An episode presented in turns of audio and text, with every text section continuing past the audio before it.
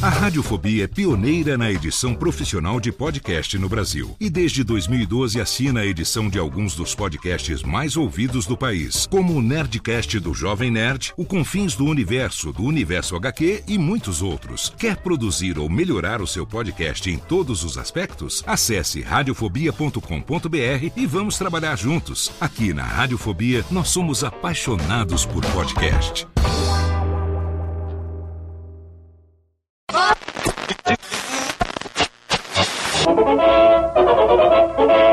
Amigo ouvinte, aqui fala o repórter Esso, testemunho ocular da história. Heron Domingues. Após aqueles 90 minutos contra a Espanha, que pareciam durar uma eternidade, após aquele sofrimento que arrebentou os nervos de mais de 70 milhões de brasileiros, eis o Brasil nas quartas de final, graças a dois golaços de Amarildo. Chegava então o dia 10 de junho de 1962. Domingo cinzento em Vinha del Mar. Brasil e Inglaterra frente a frente. De fato, os ingleses experimentaram a defesa brasileira. Logo no início do prédio, um cachorrinho preto invadia o gramado. E Garrincha, o homem que inventa João a cada partida, foi atrás do animal a fim de pegá-lo. Não conseguia, pois o esperto cãozinho driblava o fenomenal craque botafoguense. Foi esta, amigos, a primeira vez que Garrincha virava João. Estevam Sangerardi. Estão na frente, Pelé atrás, passou por ele, apontou, atirou. Gol! Pelé! 19 minutos! Explode la perla di Guadalajara, o estádio de Jalisco. Pelé! 10, 19 minutos! Olhem a repetição! Olhem como vai essa bola, meu Deus do céu! Olha lá, bataço! Gol do Brasil, Pelé! Bom, bom, bom, bom, agarra feliz, firme, colocado. Melhor futebol do mundo em seu televisor. A cobertura completa da Copa pela Rede Brasileira de Televisão. Olha o gol! Meu Deus do céu! Olha o gol! Tome traste número 9, nós estávamos dizendo aos senhores e pela terceira ou quarta vez eu lhe chamava atenção para as falhas. Oduvaldo Cosi. Grandes nomes do rádio, da locução, grandes vozes. Mas muita gente não conhece suas histórias, porque alguns não estão mais aqui para contar pra gente. Por essa razão, eu, Antônio Viviane e Nicola Lauleta resolvemos homenagear as grandes vozes da locução para contar aqui as suas histórias na série de podcasts Voz Off. Com a gente e para vocês, José Paulo de Andrade. Bem, caros ouvintes do podcast Voz Off, bom dia, boa tarde, boa noite. Vai saber que hora que você está Boa ouvindo. madrugada. Olha essa voz, que beleza! Já sabe quem está com a gente aqui? Especial demais esse nosso podcast Voz Off de hoje. Como vai José Paulo de Andrade? Eu vou bem e é uma satisfação estar aqui com vocês, profissionais do ramo. E eu falo boa madrugada porque durante muito tempo as pessoas falam: não, mas o seu programa é de madrugada. Era seis da manhã. Sim, Era aonde- seis, é, agora é cinco e meia já há alguns anos, né? Mas seis da manhã as pessoas falam: mas é de madrugada o seu programa. Porque Mais ou o, menos, mais ou menos. o ritmo de vida era outro. Quando começou o Pulo do Gato, anos 70, você podia se dar o luxo de sair de casa uns 40, 45 minutos antes de chegar ao trabalho. Hoje, quem fizer isso chega na hora do almoço. É por aí, né? Tem que acordar Então, muito é, cedo. é de madrugada o seu programa. E realmente É se justificava esse tipo de coisa. Hoje não. Hoje, quem é que não levanta cedo para sair de casa e não encontrar esse trânsito infernal pela frente?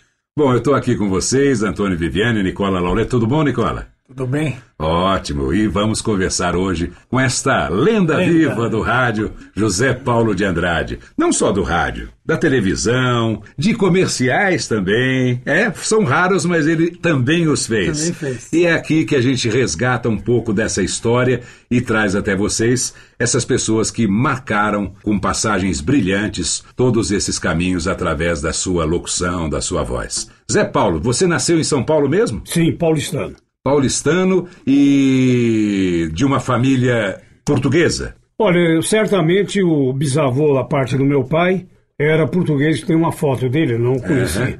De- aquele bigode retorcido não deixa nenhuma dúvida. Mas Minha- era o avô mesmo, não era a avó. Era não, porque, não, não, por causa do bigode, que eu Sim, brincando com não, você. É verdade, olha a maldade. A maldade. Cuidado, hein? Isso hoje pode dar processo. Ah, é verdade. E a minha mãe era argentina, filha de italianos. que Então, bacana. É, essa Mescla. expansividade minha se deve muito à minha mãe. Meu pai era mais contido. Meu pai era de Franca, tinha muito orgulho disso. Só que ele saiu de lá ainda jovem, nunca mais voltou. Pelas lembranças e tal, ele não Sim. queria viver aquelas emoções que a pessoa vive, né? Depois de tantos anos voltar, não encontrar mais, né? É verdade. Eu estava comentando isso esse fim de semana lá em Poços de Caldas, que passei em frente de todas as casas que eu morei, nenhuma mais existe. Uma virou prédio, outra virou um comércio, então não dá pra gente revisitar com aquele carinho. Mas você, ele se estabeleceu em que bairro aqui em São Paulo? Quando você nasceu? Eu nasci no centro da cidade, ali na Bittencourt Rodrigues, É. perto de onde é a Secretaria da Fazenda, na região Certo. pestana ali. E você tem a, a família grande, muitos filhos? Não, não, não, é família grande. Eu tinha uma irmã, Aham. faleceu jovem, pôs fim à vida, né? Que é uma marca que eu tenho. É uma família que tem vários casos, sabe? Puxa e a vida. preocupação é sempre constante, né? Por, por ser uma coisa de família. E meus pais já se foram há muitos anos. Eu sou órfão já pelo menos o quê? Uns 40 anos quase. Puxa Viu? vida. Mas a gente fica órfão mesmo, até o fim da vida. É. Eu sinto muita falta deles. É, eu eu de vez em quando lembro, sabe, com É, saudade. mas isso no, eu até hoje, felizmente ou infelizmente, só perdi a mamãe. Mas é, é difícil, né? Muito você triste. é difícil porque você vai fazer umas coisas. Outro dia mesmo escovei os dentes e fui até a cozinha tomar um copo d'água. Meu pai olhou para mim e falou: Mas por que você veio tomar água? Eu gosto de tomar água depois de escovar os dentes. Aí ele falou assim: Nossa, sua mãe fazia exatamente assim. É, ou seja, as- a gente tem coisas na gente que É, são. não, e agora É, comigo acontece uma coisa muito interessante. Às vezes estou fazendo a barba, a hora que eu ergo os olhos, eu vejo meu pai no espelho. Ah, isso agora Isso também, é. acontece comigo. É, Acontece isso aí. comigo. Eu vejo o meu pai.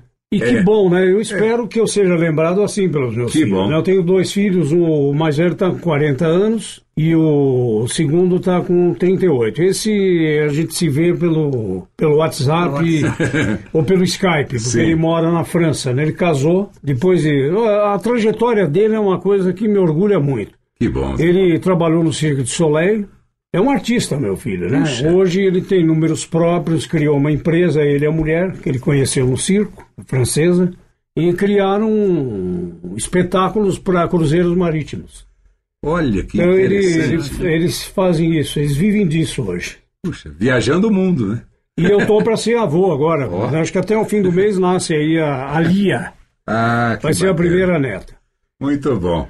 Zé Paulo, nessa sua infância, tinha algum apelido em casa não? Como é que seu, é o papai e a mamãe chamavam você? Olha, minha mãe não deixava que chamasse de apelido nenhum. Era José Paulo. Tinha que ser José. José, não podia ser Zé. Coisas de mãe, né? Coisas de mãe. É. E assim você, bom, foi crescendo, foi estudou em que escola? No Pasteur. No Pasteur. No Pasteur, muitos anos. É. Eu Até mais do que devia. e Foi eu sempre digo aqui, eu choco as pessoas quando eu digo, eu não tenho saudades do tempo de escola. Foi um, foi um período sofrido, sabe? Uhum. Era uma coisa assim, compulsória, né? Sabe? Tem que ir. Só pode chegar atrasado duas vezes por mês. Era, sabe, uma coisa que agredia, né? Eu não tenho saudade, eu sinceramente não tenho. É um rigor, né? E É, a exato. maioria das pessoas, ah, aquele tempo de escola, eu não tenho saudade daquele tempo de Aquele escola. tempo não. Que saudade da professorinha. Então, você sabe que da, daquela época, eu fiz um grande amigo, com quem até hoje, pelo menos uma vez por mês, eu vou almoçar, que é um advogado, Saul Cordeiro da Luz. foi assim da, das amizades daquela época, uma das pouquíssimas que eu fiz. Não era muito de. Eu, num período que eu, sinceramente, não, não me deixou saudades. Mas o rádio já fazia parte da sua vida desde a O infância. rádio, ó, olha Assim, só. Isso que eu quero saber. Como é que você foi captando assim a paixão pelo rádio, algo assim? Eu era pentelho de auditório. Aliás, eu, o início de muitos profissionais, né? Que iam aos programas de auditório. Ainda há pouco falamos época- do, do Luiz Fernando Malhoca. Malhoca, Malhoca o maior é. pentelho que teve de, De como ouvinte e, e- tudo quanto é lugar. É verdade. É verdade. Mas tem outros, tem outros que de vez em quando me não, você falou que você ia no programa Anel da Nobre, que eu também ia e tal. Vários me encontraram para contar isso. Isso eu tinha o quê? 12, 13 anos. Eu saía de casa, dizia que ia jogar bola na esquina, pegava o ônibus Vila Mariana e ó, para a rua Sebastião Pereira 218. Esse era o endereço da Rádio Nacional de São Paulo. Ah, foi aonde o Salomão não foi, né? Porque o Salomão, é, a gente já teve aqui batendo um papo com o Salomão, e ele me disse que justamente quando o Manuel foi para a Rádio Nacional, ele não foi junto e, e acabou. Foi pra Rádio América, Foi para a né? Rádio América, exatamente. É isso aí. Mas eu frequentava lá o auditório do Manuel da Nóbrega. Eu tenho uma lembrança maravilhosa daquele tempo. Vi lá a Hebe Camargo cantando. Ela era anunciada como a estrela de São Paulo. Uma moça bonita, né? Jovem, imagina. Isso aí é- nós estamos falando dos anos 50, 56, 57, por aí, né? Puxa. Eu era, tinha o quê? Vinte e poucos anos. Então, a época do Ronald Golias, e de tantos e tantos artistas que surgiram com o Manuel da Nóbrega, que foi um, Isso um você já era adolescente já, Não, era. Tava passando para adolescência. passando para adolescência. 13 a 15 anos, Certo. por aí. E eu ficava encantado de ver os locutores, Hélio de Alencar, né? É. O Hélio de Alencar era uma referência. O programa dele dava eco na cidade de São Paulo, era Parada de Sucesso. Chamava coisa. Parada de Sucesso. Dava eco. Depois veio a fase da Bandeirantes. Aí comecei a ouvir o Henrique Lobo, era o Qual é a Música. Uhum. E eu e a minha namorada da época, que era minha colega, ficávamos lá tentando descobrir o nome das músicas para ligar para a Rádio Bandeirantes. Isso era 57, 58, por aí. Que coisa Então, boa. uma fase, eu já era muito ligado. Bom, aí veio o melhor da história. Eu já tinha desistido, né, de ser de rádio, já estava me encaminhando para fazer o vestibular de direito. E aí o destino me colocou na sala de aula o Atílio Ricó. O Atílio era da Rádio Pan-Americana na época. Ele fazia Sim. o plantão esportivo com o Narciso Verniz. E, e o, o Atílio tinha muito orgulho do que ele fazia. E aí ele nos convidou para ir até a Rádio Pan-Americana. Né? E aí eu falei para ele, olha, Atílio, o sonho meu de infância era trabalhar em rádio. Ele Já era no aquilo. aeroporto, não? Não, era na Riachuelo. Na Riachuelo. hein? Ele era horrendo, por sinal. e foi lá que eu conheci o Fiore Gilhote. Olha só as histórias, né? Fiore já era um nome. Eu ouvia o Fiore na Bandeirantes, eh, porque na época da Copa do Mundo, 58, eh, ele saiu da Bandeirantes porque ele não era o locutor que ia para a Suécia. Certo. Tinha uma dupla que não, É, não dava não para dá. ligar. Era É, Pedro Luiz, Luiz e Edson Leite. Edson né? Leite. Aí o Fiore saiu e foi para a Rádio Pan-Americana. Acho até que ele fez a Copa. E ficou lá alguns anos, até que a Bandeirantes foi recuperá-lo em 63. O Murilo Leite foi buscá-lo para formar o esquerdo do rádio. Mas fiquei conhecendo o Fiore na, naquele momento ali. O Fiore sempre atencioso, né? Ele nunca deixou de ser atencioso com quem quer que seja. Era uma pessoa boníssima, o Fiore, sabe? Eu tenho muitas saudades dele. E ele foi marcante na minha vida, né? Quantas jornadas esportivas eu não abri para o Fiore Gilhote transmitir? Pois é. né? E eu, quando me despedi, falei assim: "Eh, seu Fiore, eu espero um dia trabalhar com o senhor. Trabalhamos 30 anos. Né? Que bom. Você vê as histórias? Aí o Atílio lembrou disso e saiu da Pan-Americana e foi para a Rádio América, que ia fazer o segundo jogo com a Bandeirantes, era da, do grupo. Sim, era do grupo. Né? E tanto é que o Joseval Peixoto, por exemplo, narrava jogos na Rádio América. Ah, é verdade. Ele treinou para ser o grande locutor em que se transformou na Rádio, Na América. América. E eu fazia o plantão esportivo. É, por- porque é engraçado, porque nós que a gente, a gente vem do interior, a gente é lapidado lá, né? Na, e chega aqui ainda um bruto, mas aqui alguém, né, ouve, bom, esse rapaz aí tem, tem, tem Então. potencial. E, ou seja, na época, então, mesmo sendo um paulistano, você tinha rádios de menor projeção, onde você se iniciava até galgar a, a condição de estar na grande emissora. Para mim era a rádio mais importante. Claro, na América. hora é lógico. PRA 7 de 1410 kHz. Na época era quilociclos. O Atílio era o plantão esportivo. Ele era o titular. E eu era o segundo. E junto comigo tinha o Marco Antônio Gomes. Olha, olha, olha. só a, a, equipe que era. É um time. E ninguém sabe. Bom, Marco Antônio foi um dos grandes diretores de rádio jornalismo. Né? Sim. Né? Hoje eu não tenho muitas notícias dele, né? Ele depois enveredou para a imprensa escrita. Certo. E eu não sei muito dele hoje. Mas trabalhamos juntos né, nessa época. E aí o Atílio tinha o sonho de ser repórter da equipe do Pedro Luiz na Rádio Bandeirantes, que era o Pedro, o chefe da equipe. Né? Certo. E conseguiu. Quando ele saiu para ir para Bandeirantes, eu fiquei no lugar dele no plantão. Na América. Na América. Antes eu era rádio escuta. Eu ficava lá com aqueles rádios de ondas curtas do tempo da guerra. Sim. Ouvindo Todas futebol no Brasil é. inteiro. Era difícil. Hoje, né, com a internet, na hora. Agora está muito mais fácil. É. Mas o, os profissionais de hoje não têm nem ideia. É, e a parte técnica, então?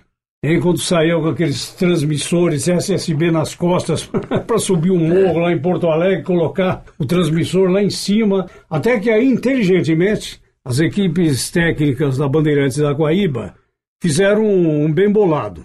Então, quando a Bandeirantes ia a Porto Alegre, a Guaíba oferecia o, o transmissor dela para nós transmitir. E quando Olha. eles vinham a São Paulo, nós tínhamos o Pico do Jaraguá. Então, aí ficou fácil para todo mundo.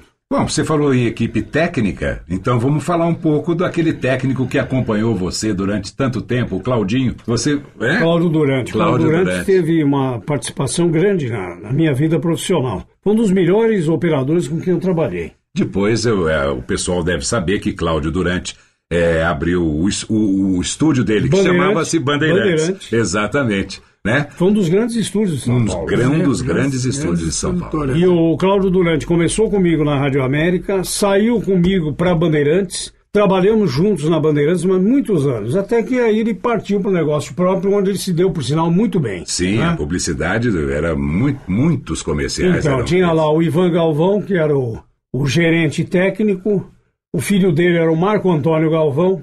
Olha, o irmão do, Galvão. do Sérgio Galvão, que Puxa faleceu vida. recentemente. Né? É. O Sérgio Galvão era o homem dos brotos. Marco Antônio Galvão depois foi dirigir rádio, dirigiu a Excelsior sim, sim, e tudo na época que eu cheguei em São Paulo. E o filho dele hoje é divulgador, né? Olha.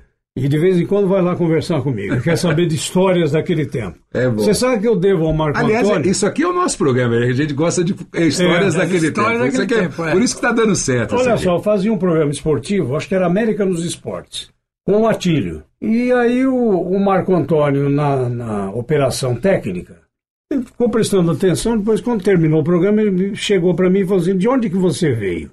Eu falei: De lugar nenhum. Como? Como? Você não trabalhava em outra rádio? Falei: Não primeiro emprego, estou tendo esse aqui. Falou, olha, você está indo muito bem, viu?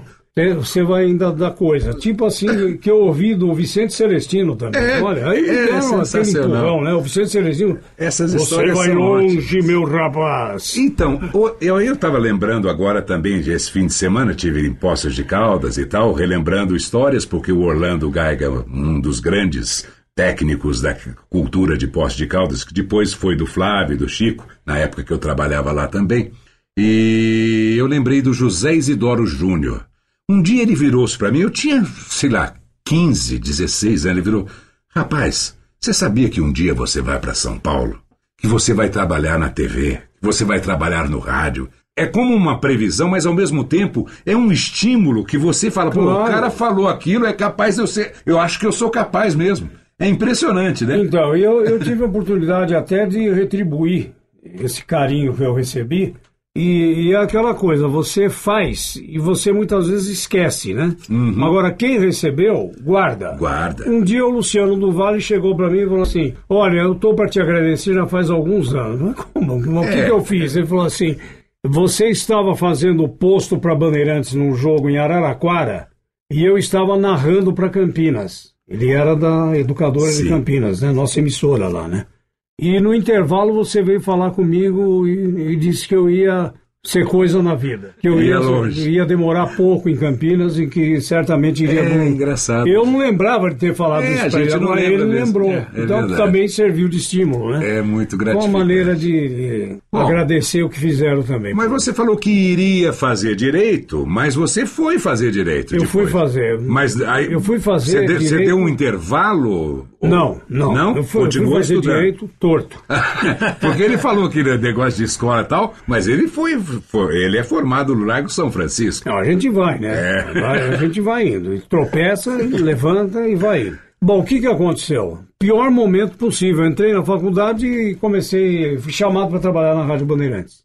E aí? Saindo da América e indo para Bandeirantes. Então, só que o que eu fazia na Bandeirantes quando fui para lá eram boletins chamados Atualidades Esportivas que o Luiz Augusto Maltoni fazia. Maltoni estava louco para largar aquilo, porque eram quatro boletins por dia. Era de manhã, hora do almoço, fim de tarde e à noite. Puxa vida. Era realmente Era um puxado. Agora, pinga-pinga. para quem está querendo entrar no negócio, tranquilo, É, né? perfeito. Só que não me dava tempo, muitas vezes, de ir para aula, né? E eu fiz o primeiro, segundo e terceiro ano na São Francisco. Passei aquele vestibular, lá tinha até latim no vestibular.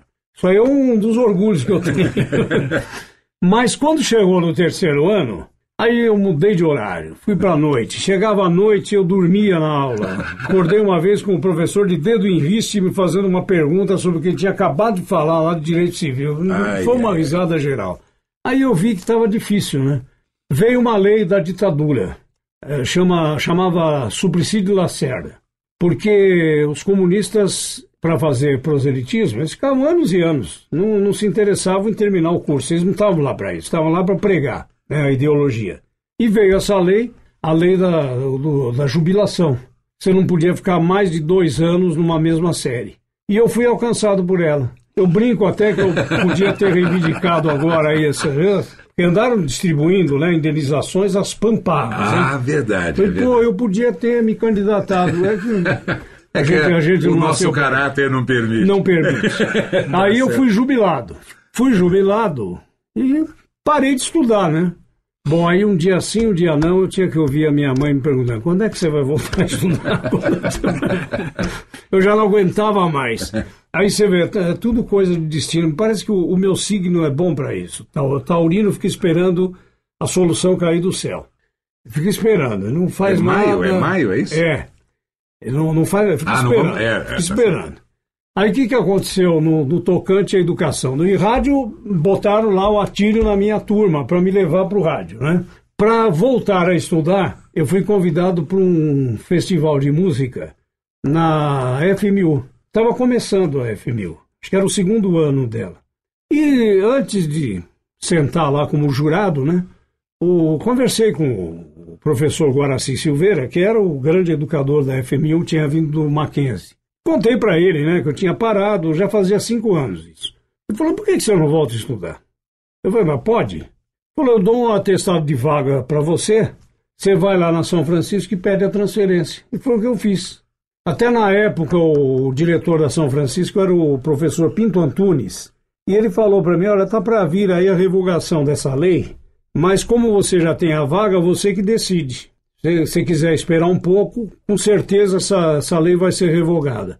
Falei, não, eu não, não vou esperar, não. Eu tenho um compromisso moral com o professor Guaraci. Sim. E fui para a FMU, me formei em 1973. Aliás, como estudante de Direito, foi, foi o melhor curso que eu podia ter feito. Que Mais ótimo. do que na São Francisco. Bom, aí já estamos em 73. Vamos voltar lá em 63. 63, quando eu fui para Bandeirantes. É, 10 anos, porque aí você fez esses boletins e depois disso, de, de- de- o pinga-pinga, manhã, hora do almoço, fim de tarde e à noite, aí É, você. terrível, é, mas você, terrível. você fez muitas coisas, né? Mas quando você é jovem, você encara qualquer coisa. Não é? E é, é, o rádio é uma Então, escola. aí o que, que aconteceu? Eu fui em fevereiro para lá. Mais ou menos em julho, teve uma debandada na Bandeirantes. Uma equipe saiu para a Record, para formar a equipe na Record. Era o Braga Júnior, o Darcy Reis, o Joseval Peixoto, o Cláudio Karsug, e saíram.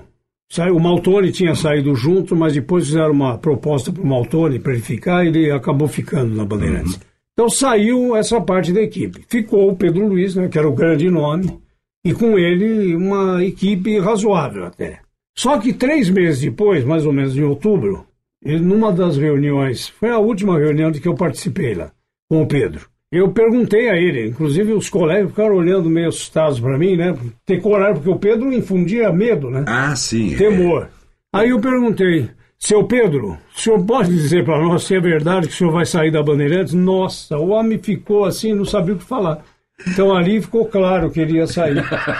Bom, quando ele saiu, ele levou o restante da equipe, quase todo. Alfredo Orlando, o Haroldo Fernandes, que já estava na Tupi. Levou até o Artírio Ricó com ele. Aí esvaziou a equipe esportiva da Bandeirantes, né? Eu lembro que eu peguei o, o Caboclão, é o Otávio, né? Sim. E, e falei para ele: bom, agora acho que vai surgir uma oportunidade para nós. Ele já era narrador esportivo. Ele falou: ah, fica você, porque eu vou com o Pedro. Ele foi também. Foi também. Ele falou assim: é a mesma coisa que você ir para o Santos e o Pelé sair. e olha, bom, ele depois se deu bem como apresentador sertanejo. Sim, né? é. O Caboclão, ele É. era um grande apresentador. E eu lamentei muito, porque eu, eu me dava muito bem com ele profissionalmente. Ah, tinha o, o Darcy saiu com o Braga Júnior. O Braga foi É. meu chefe na Rádio Bandeirantes. Está advogando, acho que até hoje, o Braga Júnior. Ele não quer mais conversar com ninguém de rádio. Eu já tentei algumas vezes, não sei porquê, talvez tenha ficado um trauma. O outro que era assim também era o professor Amauri Mascaro Nascimento. Ele, um grande professor de Direito do Trabalho. Ele foi da equipe esportiva do Aurélio Campos, da Rádio Tupi. E ele não gostava de falar nisso. Um dia eu tentei puxar o assunto com ele, ele, sabe, Tá vendo? jogou um balde assim. Ainda bem que a gente está tendo sorte em, em os nossos convidados aceitarem vir aqui. Bom, você está atuando até hoje, né, Zé Paulo? Então, mas tem gente que realmente não quer falar. Fica traumatizado. né? Não, é assim, por exemplo, um- uma pessoa que está atuando hoje, o Darcio Arruda, por exemplo. O Darcio não vem. Ele falou: ah, não, se vocês quiserem, vocês vêm aqui em Santo André. Eu falei, pô, mas Santo André é aqui do lado. É engraçado. O Darcy faz um programa de TV, né? Exatamente, eu- TV eu- mais. Era para ele estar em, em outros, outras Sim, televisões e é. com outra atuação. Tudo, mas ele está recluso lá. Darcy foi importante, foi lá para os Muito. Estados Unidos, né? Muito Voz da importante. América. Sim. né? Olha, o mal foi ter entrado na política. Deixou de lado É a profissão. verdade. Depois fica difícil retomar, viu? Vários. É. Olha, um que eu lamento profundamente é o Afanásio não estar no rádio. É, verdade. Porque esse foi um político que trabalhou. Ninguém diz um A do, do Do Afanásio. Afanásio, é verdade. Era um profissional que, um parlamentar que não faltava sessões, sempre presente, foi bem votado umas três, quatro vezes. Eu não sei porquê, de repente, sabe, o É, eleitor resolveu mudar e mudou mal, né? É, é verdade. Porque ele estaria ainda hoje sendo bastante útil na política. Bom, mas você conseguiu começar a narrar ou primeiro fez as reportagens? Bom, eu já narrava, até contei outro dia aí na conversa com o Bial, eu narrava futebol de botão e um pouco de futebol de várzea também lá no conjunto dos bancários da Vila Mariana. E eu tinha uma noção, né? Porque eu via muitos locutores esportivos, né? Era o Aurélio Campos, Geraldo Zé de Almeida, o meu pai era ouvinte de rádio São Paulino, né? É. E eu gostava de ouvir as narrações. O Zé O Ger- Paulo é São Paulino também. O Geraldo era muito São Paulino, então eu lembro do meu pai muitas vezes falando assim: deixa eu ver o que, que o Aurélio está falando, porque o Geraldo é muito torcedor. Aliás, o Luiz Alfredo ficou bravo comigo um dia que eu contei isso. Não, meu pai era um grande profissional, não estou falando que não era. que bola! sensacional. bola. É sensacional. Pouco, pouco, É. Muito pouco, pouco mesmo. Mas era São Paulino. Foi- Foi uma re- referência, ele foi uma referência em rádio e TV. Demais, demais. Então eu me habituei a ouvi-los, depois eh, comecei a ouvir a Bandeirantes. O Haroldo Fernandes era um que me agradava muito, estilo de narração. E aí, os dois grandes né, ídolos, que o Pedro Luiz e o Edson Leite. Por sinal, o estilo do Edson Leite me agradava mais. Mas quando eu comecei a trabalhar, eu fui percebendo né, que a narração precisa era do Pedro Luiz. Que o Edson floreava muito, né? Ela Ficava com aquela voz bonita, que ele sabia como colocar. Você, você estava a meio metro dele, você não ouvia quase a voz dele. É. Ele colocava a voz, né? E é aquele estilo de Oduvaldo Cosi, no Rio de Janeiro. Muita gente não sabe, Oduvaldo foi um dos grandes nomes da- do rádio carioca. E era campineiro. Saiu daqui para lá. Como o do Alcei, que foi o grande nome da Rádio Tupi, é de Marília, né? Eu tenho uma curiosidade, porque você começou a narrar, então, na Bandeirantes? Fazendo posto, Ah, posto. primeiro posto. Né? Por quê? Porque eu tenho, essa- por que, que eu tenho essa dúvida? Porque eu me lembro do milésimo gol do Pelé. E quem estava narrando era o Flávio Araújo. Sim, Você eu fez tava- repor- na repor- Eu tava, fiz a abertura da jornada e quem, quando fazia a abertura ia depois para o campo para completar a equipe, Aham. para cobrir os gols. Né? Aliás, E às vezes até vestiário. vamos ouvir um pouquinho do que o Zé Paulo falou após o milésimo gol do Pelé. Pelé, o rei do futebol, marca o seu milésimo gol. Zé Paulo de Andrade. Flávio Araújo, nós sentimos orgulho de sermos contemporâneos do maior jogador de futebol de todos os tempos. Homem Edson Arantes do Nascimento, jogador Pelé, passa a ser a própria história do futebol no século XX. Bom, é isso aí, Zé Paulo. Olha, foi emocionante aqui. Eu lembrei agora, né, dia 19, fez 48 anos, né? É verdade. O que eu lembro com muita saudade daquela época é que eu tinha 27 anos. Essa é a saudade maior que eu tenho.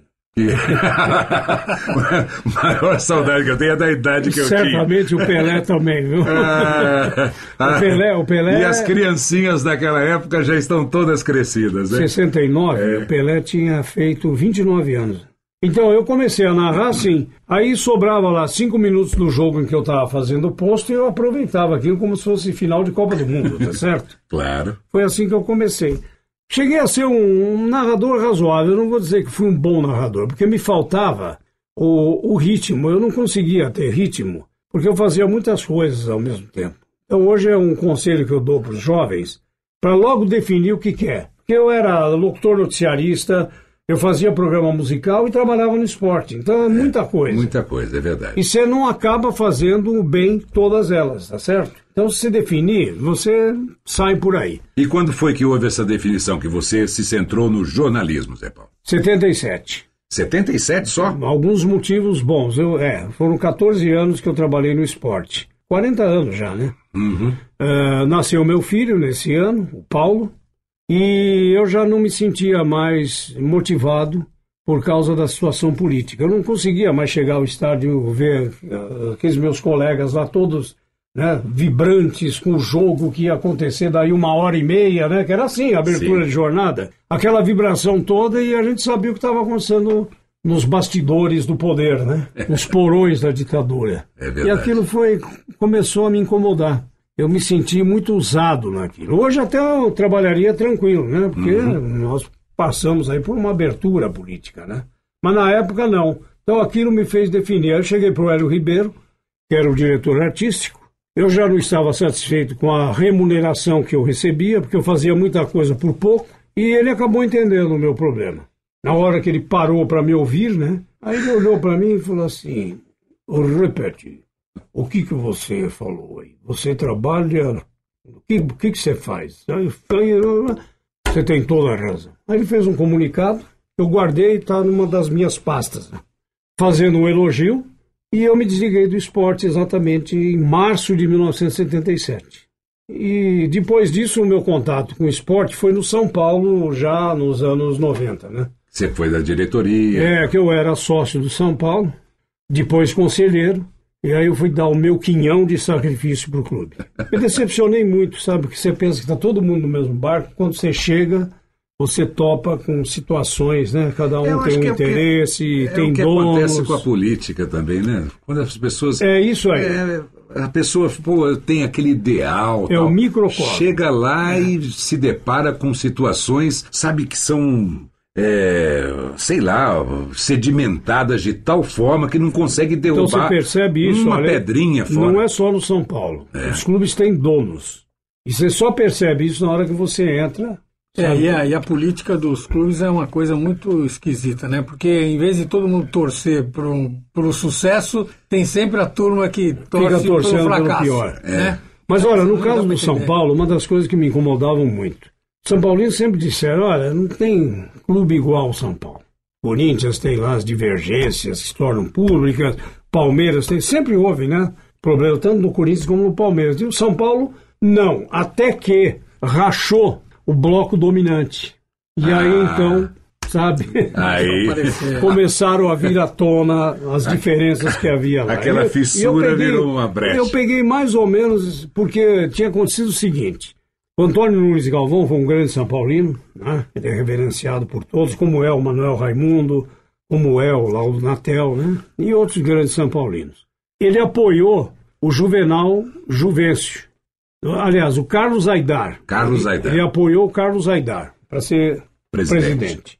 Com um compromisso que quando terminasse o mandato Carlos Aidar, ele retribuiria. O que fez o Carlos Aidar? Indicou o Juvenal Juvencio. É Pronto. Aí uma inimizade até a morte do Galvão. O Galvão não era fácil. Ele era, era uma pessoa assim de posições bem fortes, né?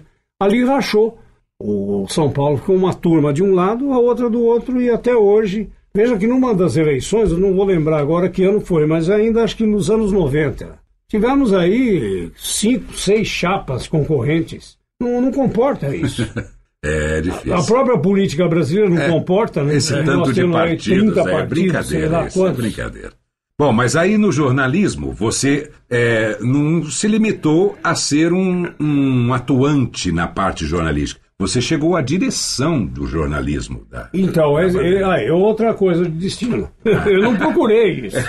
Eu não procurei, porque você sabe que o, o normal, como eu pertencia à equipe esportiva, era eu ter chegado à chefia do departamento esportivo. Que, aliás, interinamente ocupei, acho que em férias do Oswaldo dos Santos, umas duas ou três vezes. E topava lá com a vaidade, né? As escalas, nossa, sabe? Que, você faz, não, esse aí não, não tem problema, se escalar outro, ele vai aceitar numa conversa fiada. Muita vaidade nesse meio esportivo. Mas não. Aí o Gabriel Romero era o diretor de jornalismo da TV e da rádio. Só que na rádio o Hélio Ribeiro era o diretor artístico e era o diretor de tudo. Ele não deixava o, o jornalismo se desenvolver sozinho. Ele, como diretor artístico, interferia diretamente. E aí o Hélio Ribeiro saiu da Bandeirantes e foi para a Rádio Capital. E o Isso foi Salomão, em né? 1977. É, 77. 70, o ano que eu saí Isso, do esporte. Olha, olha a coincidência. Eu saí em março, isso aí aconteceu em julho e agosto. É. Salomão foi convidado para ser diretor superintendente. O Hélio Ribeiro não gostou porque achou que Era o seu cargo era João, dele. o Samir Razuki, o Murilo Salomão- Leite. Murilo Leite. Murilo Leite. Quando saiu o Murilo Leite, É, o Salomão foi convidado para assumir. é. O Hélio Ribeiro entendia que ele, como diretor artístico, é que devesse assumir como Ah, superintendente. Foi aí que ele já tinha, um, acho que um convite, ele saiu da Bandeirantes e foi para a Rádio Capital. E, ao mesmo tempo, o Gabriel Romero f- indicou meu nome para ser diretor. Até hoje eu não entendo. Porque o Gabriel Romero sempre teve uma posição ideológica que não era minha. E, no entanto, por trabalharmos juntos, eu era apresentador dos telejornais, né? locais principalmente, ele me indicou como chefe do jornalismo da rádio. Coisa Aí bacana. o Samir Razuki aceitou, o Salomão então mais ainda, né? É. Eu trabalhei junto com o Salomão, ele na condição de superintendente, eu de chefe de jornalismo, hoje seria diretor, mas na época era chefe, durante 17 anos, até 94. Ou seja, então você já estava na televisão. Quando... Sim, mais isso, eu fazia É. também televisão. Exatamente. Fazia também a televisão. Eu comecei fazendo na televisão, fazia luta livre. Olha, rapaz. você está pensando? olha, esporte. É, esporte. Muito bom. Mais ou menos. É, bom, Era, um, era mais um, categoria. né? era mais um É, espetáculo. mais um né? espetáculo. E, e tem uma coisa interessante, eu gostava muito de fazer isso, porque eu dava muita risada. Eu chamava os campeões do 13. Então tinha o, o Homem Montanha, o Fantomas, Ted o Boy. Marino. O, no, o Ted Boy Ah, era, era da Excelsior, da né? Excelsior, é nós, nós tínhamos o Moreto, que era a nossa versão do Ted Boy, também verdade. loiro e tal, É. e fazia sucesso com as meninas, né? E aí, o que eu notava, né? Terminava lá o espetáculo, ficava indo um pouco ali, conversava, principalmente com umas senhoras, né? Na época eu as considerava velhas, certamente eram bem mais novas do que a idade que eu tenho hoje, mas eu achava que elas eram velhas. E elas vinham me perguntar, mas é verdade que isso tudo é combinado? Eu ficava, né, numa situação difícil, né? Certo. resolvia falar a verdade. Eu falei, não, é de fato, é um espetáculo, né? Eles combinam antes os golpes. Mas e aquele soco que o fulano deu? Aí você começa a perceber que eles não queriam saber. Não queriam. Para eles era aquilo, era a bronca de um contra o outro e eles ficavam do lado de um. Então nunca mais eu falei que era um espetáculo encenado. E o- os grandes eh, artistas desse espetáculo eram os argentinos. craquíssimos. Exatamente, eu me lembro exatamente Não é? disso. Muito, Eles muito. faziam muito bem aquilo. Eu lembro de uma vez na- no Teatro Bandeirantes, lá na Brigadeiro, quebrou um pau e extrapolou para o público. Então teve gente que pegou cadeira para bater na cabeça do outro. Não lembro agora qual foi o lutador envolvido. Olha, foi um corre-corre naquele teatro. As pessoas atravessavam a Brigadeiro. Não sei como é que não houve um atropelamento. Porque foi assim, o estouro da boiada a hora que deu a confusão. Mas foi uma da- das marcas da, da minha carreira. Trabalhei em Jundiaí durante um tempo também, eu arrumava, viu? Arrumava pra cabeça. Zé Paulo, e, e assim, ele arrumava, mas as coisas iam caindo no colo também, né? Porque nós Também. já falamos. Vamos só, antes de falar dessa coisa que caiu no seu colo, que até hoje você está comandando lá, você chegou a gravar algumas coisas de publicidade, não chegou, Zé Paulo? Menos do que eu gostaria. Principalmente numa época em que o salário mal chegava ao fim do mês, né? É. Alguma coisa assim. Merchandising, principalmente, né? Mais recente, merchandising. Mas olha, eu, eu fui também ator, né? Eu trabalhei com um herói que era muito para mim, que era o Zorro, né? Ah, é? Uma série que foi dirigida lá na Bandeirantes pelo. Você falou do Avancini agora numa conversa Sim, fora. não, nós falamos do Avancini, talvez quem. Já, já vou lembrar, já vou lembrar, que era o não, diretor o irmão do Boni? An, Antoni, An, ah, Antonino Antoninho Seabra. Seabra. Antonino Seabra. Sim. Foi o meu descobridor. Quebrou a cara. Mas foi engraçado eu ter participado. Foi uma, foi uma experiência a mais. Eu estava precisando do cachê, foi o ano que eu casei, 1969. Aham. E eu estava precisando do cachê. Aí ele veio me oferecer, eu falei, olha, eu nunca fiz nada, né, nesse sentido. Eu, não, a gente faz uns testes antes, não sei o quê.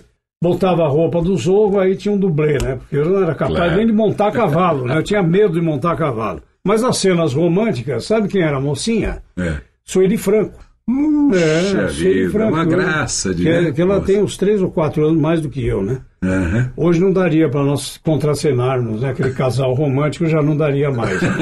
nós dois, pelo tempo decorrido. Passou, passou. Elaine Cristina, que era belíssima, Também, maravilhosa. muito né?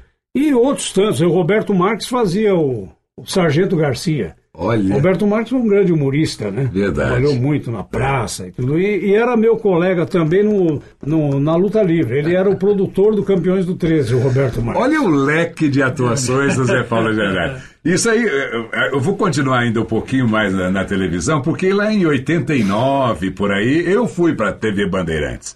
Apresentar Isso, um programa. juntos, né? Apresentar um programa pela manhã chamado Dia a Dia. E o Zé Paulo participava. Eu, eu e Elis Marina apresentávamos, né? E fazíamos. Era uma revista. Era uma revista, Era uma é revista. Então O eu. tempo da Baby Garru. né? Exatamente, o Gaiarça. Gaiarça, grande Nossa. psicólogo, né? Ah, psiquiatra, né? O Gaiarça era é, psiquiatra. Sim. E tinha muita gente que participava. A Mônica Bonfilho. É, é, quem mais? O, a Eliana. Eliana Fonseca. Lembra Isso, da Eliana depois Fonseca? foi trabalhar na Globo, né? Exatamente. Fazer humorístico na Globo. Exatamente. Olha, teve, era uma turma bacana. A ali. Baby Garru, né? Faz parte também, né? Também. Dessa época aí. Bom, mas de qualquer forma, trabalhamos juntos. Foi na 89 isso? Foi é? 89 90. Eu já é, me perco 90, um pouco é, exatamente. quanto aos anos, porque É, faz o tanto Collor estava. né? Foi quando o Collor. Isso, foi, isso, isso, Exatamente. isso, é. Porque aí tinha que falar dos cruzados do, e dos cruzeiros e. e, nossa, e, sabe, o dia a dia, né? Um programa que se mantém ainda hoje. É, no ar é o exato. Daniel Bork que apresenta, né? Grande culinarista, né? O Daniel Bork. Mas ele teve várias fases, né? Eu, Várias. eu participei de outras mais à frente de 1989. É, quando eu saí, a Vera Tavinho- Rodrigues, né? A Vera Rodrigues e a Márcia Saad, que era Isso, diretora do programa, né? é. Ela tinha um carinho muito grande pelo dia a dia. Foi uma Exato. boa experiência. Foi bom. Quando eu saí, o Tavinho Sesc foi apresentar no meu lugar. Isso, É, né? foi isso. Bom, mais algum comercial que você se lembre assim? Olha, eu... Mais recentemente, sim, eu lembro do Zero Cal, né? Ah, sim. Zero Cal, não sei por que que saiu, mas saiu. O que mais? É. É, da CIL, da FLC, Ah, que bacana. e um que se mantém até hoje, né? Inclusive o Domingos Cirilo se tornou um grande amigo, né? Que é o, o Sun Comfort Colchões. né? Ah, é verdade. Esse- É, é bacana. Que, aliás, eu aproveito fazer o merchandising, é um excelente colchão. Eu tenho, eu tenho o Sun Comfort aqui, Aqui, fora, fora, em qualquer outra, lugar. Em todo, todo lugar. Ai, que bom. Aí agora sim, eu vou voltar. Eu vou dar aqui o, o pulo do gato agora. Sim. e vamos falar um pouquinho de como você começou nesse programa. Só para o pessoal que nunca ouviu, eu sei da história, mas as pessoas têm que saber. Eu acho que quando, quando eu partir, eu espero que demore um pouco, mas não, não vai demorar tanto assim, né? menos do que eu gostaria. Eu vou descobrir por que, que o Hélio Ribeiro e eu tínhamos tantas divergências, sendo ambos admiradores mútuos. Eu é. sempre admirei o Hélio profissionalmente e sei, porque ele se referia a mim, a pessoas que trabalhavam com ele, também gostava do meu trabalho. Mas quando foi para lançar o Pulo do Gato, o Jair Brito, que era o assistente dele, já desde o início falou para ele: olha, Hélio, esse programa do jeito que, que apresentaram para nós, tem um cara certo para apresentar, o Zé Paulo. Ele não quis, teimosia dele. Não, não, não, não, Joia Júnior, que era um grande apresentador. Só que o Joia tinha uma atividade múltipla, ele era político já, era vereador, é, né? fazia, advogado. Fazia a duplinha com o Fausto Rocha. Isso. Era Joia Júnior e Fausto Rocha. Isso mesmo. É, isso mesmo. o federal e o estadual. Ele fazia um programa às seis da tarde, o Chega de Prosa, e foi convidado para fazer o Pulo do Gato às seis da manhã. Por sinal, olha só a curiosidade, eu não sabia que esse programa ia entrar no ar. Eu não acompanhava muito o dia a dia da rádio, né? Eu me limitava a fazer o meu trabalho, ir embora e esquecia a rádio. Mas eu ligava de manhã para ouvir Tonico Tinoco, né? Pra, até para acompanhar a hora certa antes de ir para a rádio, que eu fazia o primeira hora, que era o Jornal das Sete. Aí o Joia, ouço Joia Júnior, eu acordei assustado. Joia Júnior, às seis, nossa, eu dormi 12 horas. E ele ainda para ajudar, fala assim, 18 horas, e era 6 da manhã. Ai, 18 ele horas, ele estava acostumado ao horário a, dele. Aí eu levei um susto, mas eu saltei da cama, né? Mas eu falei, o que, que foi? Eu acho que eu perdi a hora, mas daí a pouco ele veio e falou assim, ah, desculpem, eu estou acostumado à tarde. São 6 e 15 ou 6 e 16, uma coisa assim. Foi assim que eu tomei conhecimento com o pulo do gato. E já na primeira semana, o Joia percebeu que não era para ele. O estilo do programa não era e o horário era muito sacrificado. Ele tinha uma atividade intensa durante o dia, né? Aí veio pro meu colo, pro lugar. Ah, que bom. E até hoje um grande sucesso, que começava às seis da manhã, né? Agora começa às e cinco agora e meia. cinco e meia. E o Zé Paulo foi esticando também, porque com a morte do, do, do Trabuco, né, do Vicente Leporassi, Isso. aí começou, o Salomão começou a fazer, mas aí... Não, não, nós começamos juntos. Juntos, né? O, o Salomão era, olha, foi uma coisa que caiu do céu também. Porque o Salomão era o substituto do Vicente É, ele Leporassi. contou pra o, gente. o Leporassi teve vários, várias licenças, né? Por saúde, Uhum. né? por férias, e era o Salomão, o substituto. Então o ouvinte do Leporassi já estava familiarizado com o Salomão.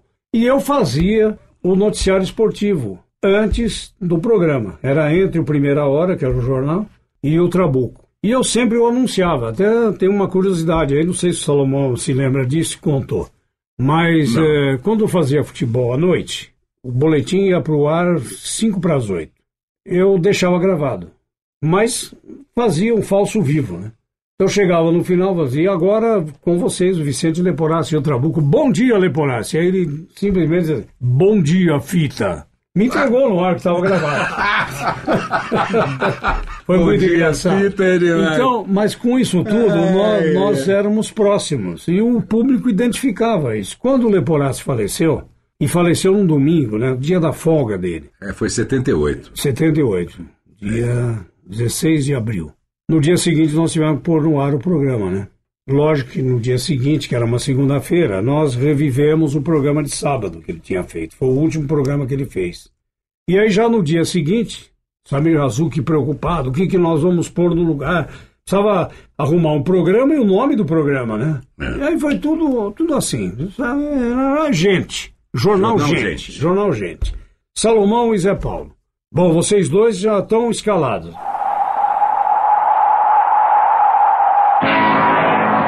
Gente falando, gente ouvindo, gente protestando, gente morrendo, gente cantando, gente com fome de notícia, gente acreditando, gente nascendo. Prioridade Bandeirantes. GG. Gente, viaturas, telex, teletipos, caixa postal, vozes e microfones a serviço da opinião pública. A equipe Bandeirantes de Jornalismo, o Scrap do Rádio, a equipe técnica mais experiente do rádio brasileiro e você.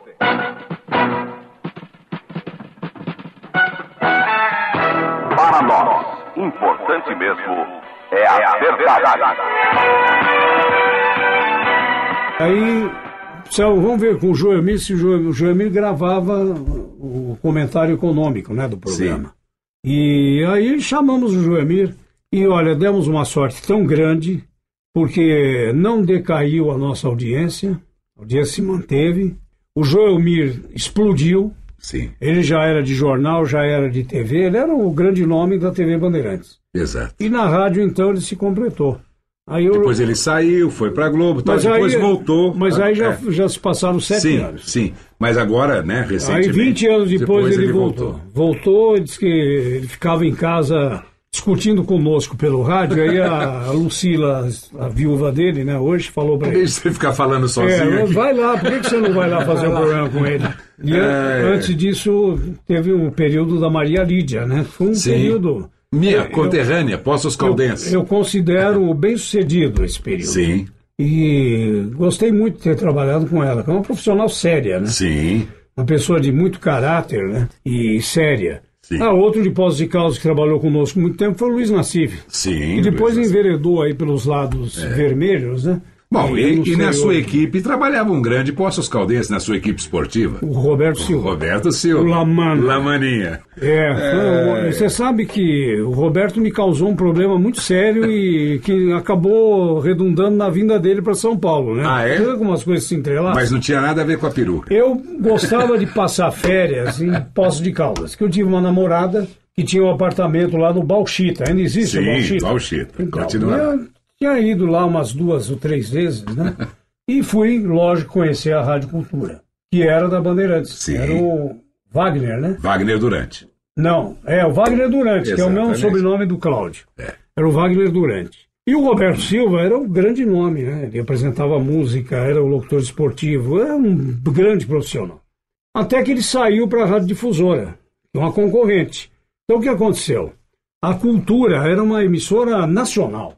Né? Sim, porque Ela tinha aquelas ondas curtas de 31 metros. São as ondas curtas que a Bandeirantes usou. Agora não tem Exatamente. mais isso. É. Não tem mais. É Mas era de Mas era assim. Pós de Caldas. É. Então tinha aquela visão nacional, né? Só que o, o caldense, né, queria saber das coisas da cidade. O né? Poços Caldenses. Lá é Poços Caldenses. É, o Poços Caldense. Caldense é o time. né?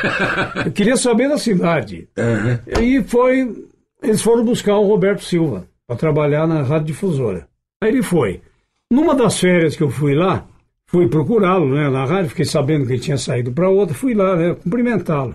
E ele me convidou para narrar meio tempo de um jogo que ele ia fazer no fim de semana. Era Caldense e Transalto de São Caetano. Olha que jogão. No Estádio Coronel Mas olha, Cristiano Osório. É. eu não quis nem saber, nem lembrei que eu poderia estar causando um problema sério né, para o Wagner Durante, né? Porque afinal de contas a Rádio Cultura era, Era a da emissora Bandeirantes. da Bandeirantes. Eu ia lá na concorrente. Bom, quando eu voltei das férias, o Jorge Melo, que era o meu chefe de esportes na Rádio Bandeirantes, ele dava uns gritos agudos que você levava a cada susto. E eu ainda não estava muito acostumado com ele, É. no meu começo ainda lá. A hora que. O que, que você foi fazer em Passo de Caldas? Nossa, eu quase que voltei correndo lá da. Aí ele veio me falar. Pois Foi é, dar uma criou um palhinha na problema- concorrente. Você criou um problema para nós. O diretor lá de Pós de Caldas veio se queixar aqui pro seu João e pro Murilo Leite. E você foi narrar jogo. Né? Falei, pelo amor de Deus, aí que eu me toquei. Falei, o que, que eu fiz, né? Bom, e o Roberto era uma pessoa que incomodava muito a audiência da Rádio Cultura. Sim. Qual foi a solução? Ah, ele perguntou para mim, o Melinho falou assim, mas esse cara aí que te levou lá para narrar o jogo é bom? Falei, é muito bom, Melinho.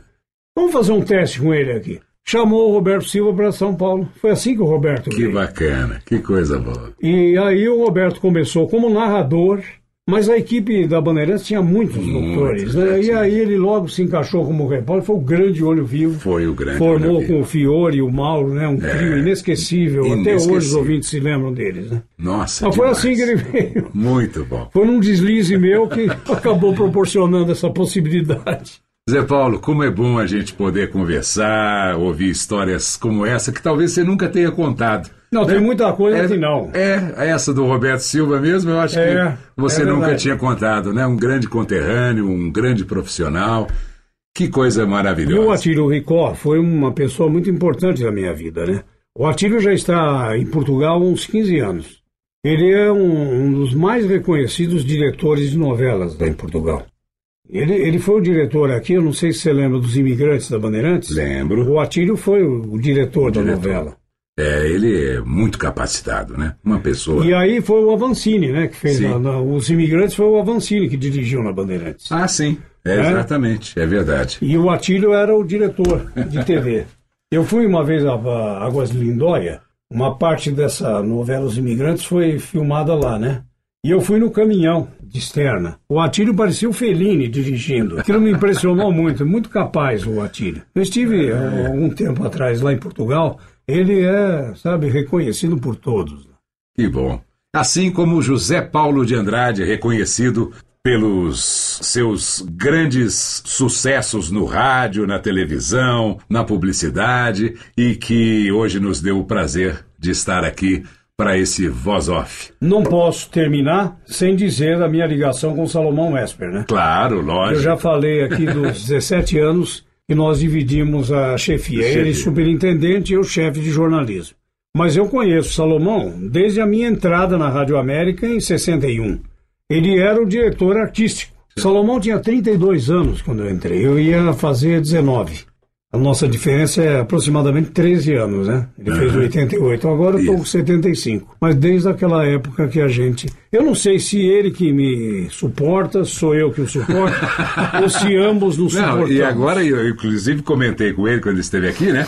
Vocês agora estão formando os novos, né? O- E, que Isso. entraram agora. Rafael Colombo e Rafael Pedro Colombo e Campos. Pedro Olha, foram Campos, dois achados. Da mesma maneira que temos lá outro excelente profissional, que é o Agostinho Teixeira. Sim, Mas tem uma é. moçada nova aí que já já vai se destacar também. Maravilha.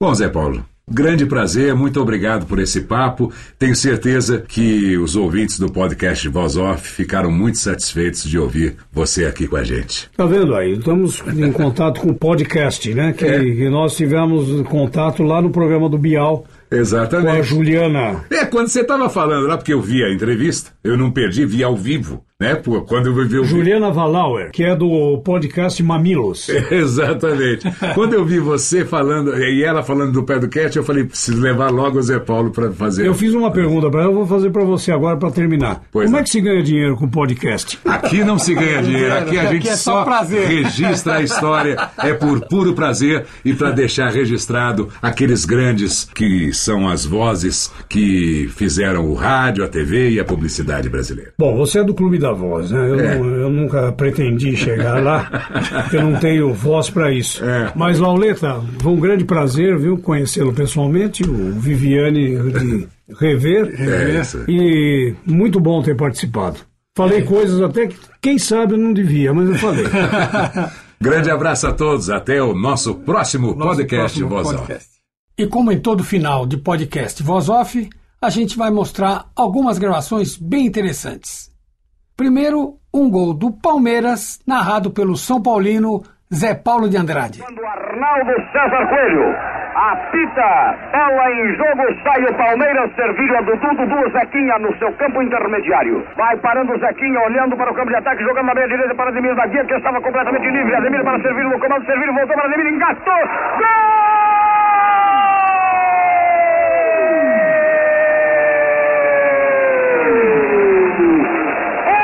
Uma festa para os olhos, o gol de Ademir da Guia. Eu dizia, engatou marcha para avançar e com um potente sem pulo alcançar o canto esquerdo da meta de Neuri, estabelecendo em São José do Rio Preto aos 12 minutos do segundo tempo. Um para o Palmeiras. A abertura que a gente mostrou do primeiro programa Gente era na voz do saudoso Antônio Carvalho. Agora vamos mostrar como que é a vinheta atual do jornal Gente.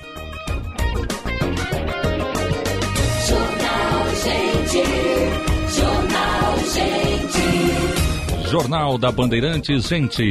A apresentação José Paulo de Andrade, Salomão Esper, Rafael Colombo e Thaís Freitas. Jornal Gente. E para encerrar, o Zé Paulo iniciando um dos programas de maior audiência no rádio brasileiro, O Pulo do Gato. 5 e meia, está começando mais um dia na vida do brasileiro. É 17 de dezembro, segunda-feira. Bom dia. Alô, São Paulo, bom dia, Brasil. Folhinha virando na alvorada da primavera 2012, a caminho do verão, que chega na sexta-feira. Este foi mais um podcast da série Voz Off. Criação, produção e gravação: Antônio Viviane e Nicola Lauleta. Trilha musical: Alexandre Monari. Gravado no Ecos Studios em 2017.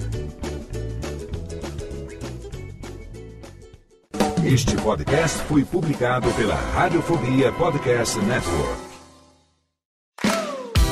Olá, eu sou Léo Lopes e quero convidar você a ouvir o Pod Notícias, a sua dose semanal de informação sobre o mercado de podcasts no Brasil e no mundo. Um podcast curtinho de 15 minutos com o resumo de tudo que acontece nesse universo do podcast que cresce a cada dia e que chega até você toda segunda-feira às 7 horas da manhã no seu agregador de podcast preferido e também no YouTube. Acesse agora em podnoticias.com.br.